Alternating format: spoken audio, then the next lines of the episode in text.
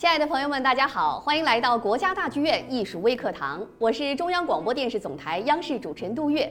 今天为大家请到的艺术家是著名男高音歌唱家、国家一级演员、北京大学歌剧研究院教授戴玉强老师。戴老师您好。哎，您，主持人您好，同学们。大家好，嗯，那今天想首先跟您聊聊，呃，普契尼的歌剧《图兰朵》，您演唱的这个咏叹调《今夜无人入眠》这个版本非常受大家喜爱啊，而且可以说当时风靡一时，好多人说是因为有中国元素，里边有这个茉莉花的这种元素。呃，准确的说呢，是这部歌剧《图兰朵》，呃，当中用了很多中国民歌的元素。嗯，那么在整个歌剧当中，第一幕一个。小和尚的一个啊一个场面，嗯，哎，就是童声合唱，原封不动的用了江苏民歌《茉莉花》的音乐素材，嗯。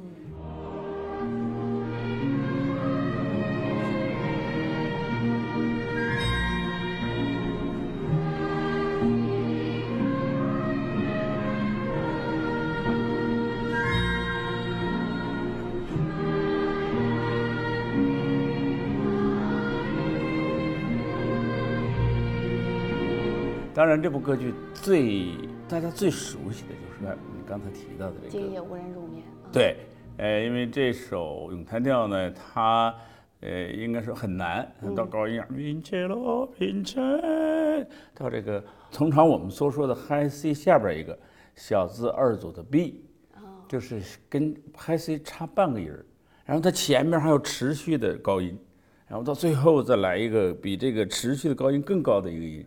这样的话呢，就听的人呢非常过瘾，对，就感觉啊，这男高音唱的你血脉纷张，唱的人可就辛苦了啊，唱的人很辛苦。另外，他需要的是，嗯，一个嗓子比较大一点的男高音来唱。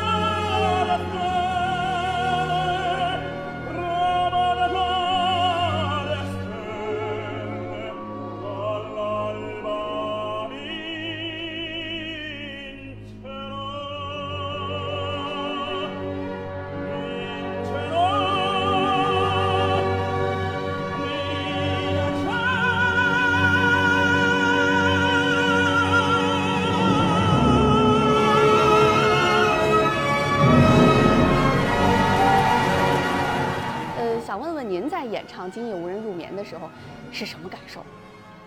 突然到这部戏当中，这个男高音呢，他属于属于一个介乎在大抒情和戏剧男高音这样一个类型里边，他需要有这个嗓子比较大，而且唱法上呢，他要从 呃从丹田开始兜到脑袋顶上，还有整个全身在歌唱，因为他是个王子嘛，他不像嗯这个一些。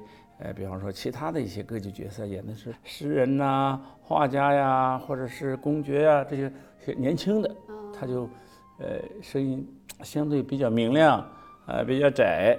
他需要的是这样的，他这个王子需要有豪气、霸气，嗯，他是要需要这样的声音。所以说唱起来呢，你他那个乐队呢也比较铺的也比较满。你要整个它不用歌剧不用麦克风的呀，那么你要是把这个人物表现的恰如其分，你还要穿过乐队的这个音墙，让最后一排观众听得很清楚，那么就得使全身的力量去歌唱。这个《今夜无人入眠》也被称为是这个咏叹调的试金石。对，您刚才也说了啊，不是说谁都能唱的，就类似这样的这个试金石，还有什么样的这个？不是，它是这个道理啊。先说这试金石啊，它有不同类型有不同的试金石。呃，就是对于大嗓子来讲，嗯，呃，这段就是试金石。嗯，你要那个小嗓子唱，首先它很容易，它高音很 easy。嗯啊，但是你听着它不是那意思？哦哎，呃，但是抒情男高音小嗓子也有试金石。哦，你比方说，还有一部普契尼另外一部戏嗯叫《La Bohème》，嗯哎，叫艺术家的生涯。艺术家的哎声音，其中这个诗人鲁道夫就是个抒情男高音，嗯，他有一段著名的咏叹调叫《冰凉的小手》。我们形容就是男高音一说要唱这一段，嗯，首先自己小手冰凉。哦，有点紧张。对一说这个，其实他这个名字呢是摸着人家女主角那个小手冰凉：“哎呦，你的小手这么哦冰凉，哎，让我给你温暖一下，是这个意思。哦但是男高音一说要唱这一段，这腿首先发抖，手冰凉，这这他唱到，呃，他五分钟吧，这个五分钟哦唱到大概四分四十秒、四分半的时候，还要唱一个 high C。啊，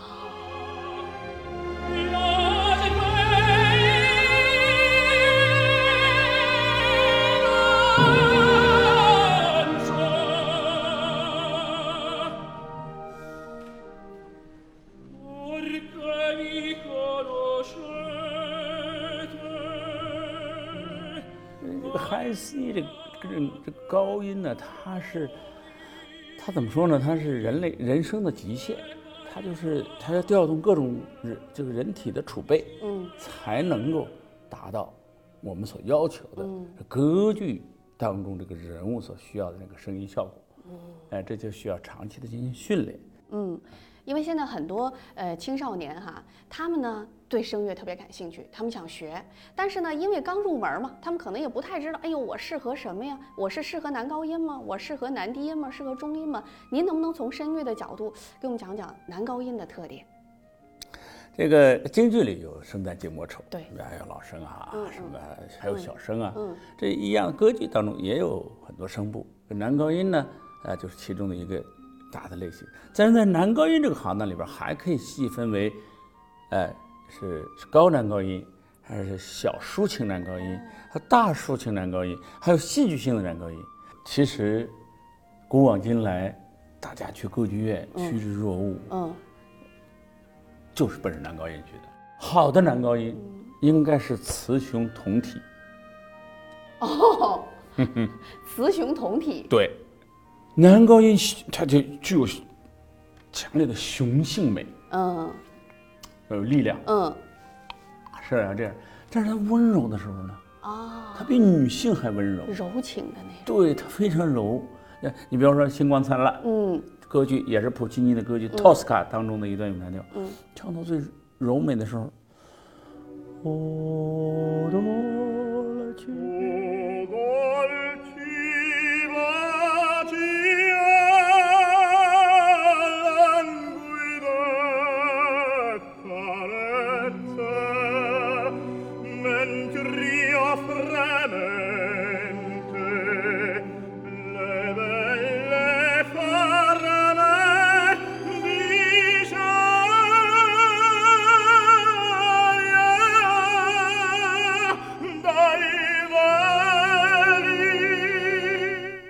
需要这些东西。他为什么是男高音受欢迎啊？他唱高音儿这个只是一个表象，最重要的是你去表达的情感相对特别丰富。那您除了演唱歌剧之外，呃，还演唱了至少两千首歌曲啊。您觉得歌剧和歌曲的演唱最大的区别是在哪？一个歌唱演员嗯，未必唱得了歌剧，没错，但是一个歌剧演员唱个歌儿，应该还是小意思。不是小意思，还是可以驾驭的。嗯哎，一般演歌剧多的这些演员唱歌儿，他，比如说像我吧，嗯我也夸夸我自己。